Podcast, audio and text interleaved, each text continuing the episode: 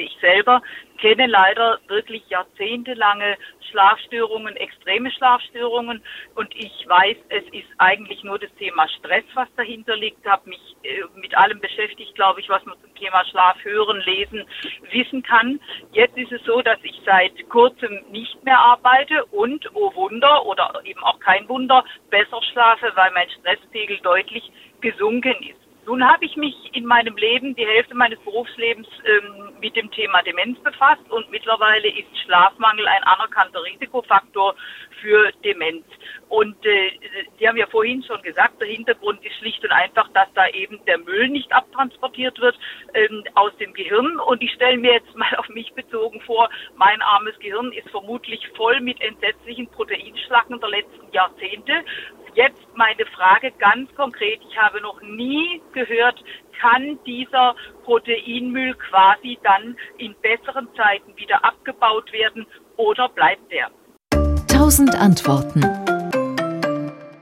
Zum einen, ja, der Proteinmüll kann in gut schlafenden Zeiten äh, wieder abgebaut werden. Und da gehört nicht nur guter Schlaf hinzu, sondern auch Bewegung und gute Ernährung.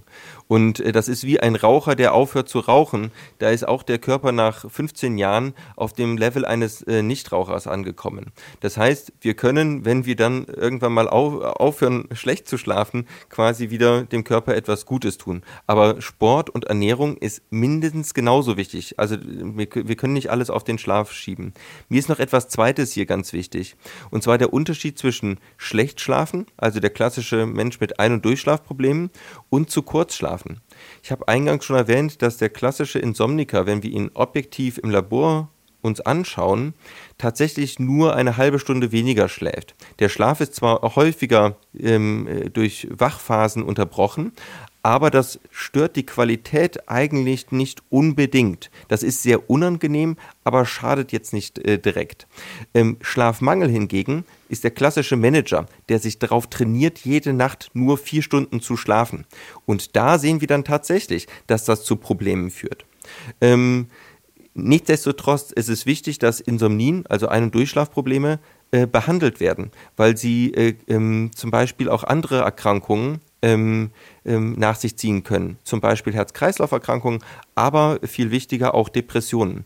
Ähm, etwa 40 Prozent der Menschen mit einer Depression haben, bevor sie eine Depression bekommen haben, erstmal Schlafstörungen und 80 Prozent der Menschen mit äh, einer Depression haben eine Schlafstörung. Und wir wissen, dass eine Depression nur gut zu behandeln ist, wenn wir die Schlafstörung auch mitbehandeln. Also ähm, ganz unabhängig von der äh, Depression. Also ähm, daher ähm, den Schlaf behandeln zu lassen von einem Psychologen, der geschult ist in kognitiver Verhaltenstherapie, und das ist die beste Therapie für eine Durchschlafstörung, äh, sie braucht keine Medikamente. Ähm, das ist sehr wichtig. Also ähm, wenn man eine Durchschlafstörung hat, einen Therapeuten suchen, der auf Ein- und Durchschlafstörung äh, der, äh, spezialisiert ist, mit der kognitiven Verhaltenstherapie und bei einem Arzt gegebenenfalls auch einen ähm, Arzt suchen, der eine schlafmedizinische Fortbildung hat. Aber ich würde hier erst den Psychologen mit äh, kognitiver Verhaltenstherapie aufsuchen.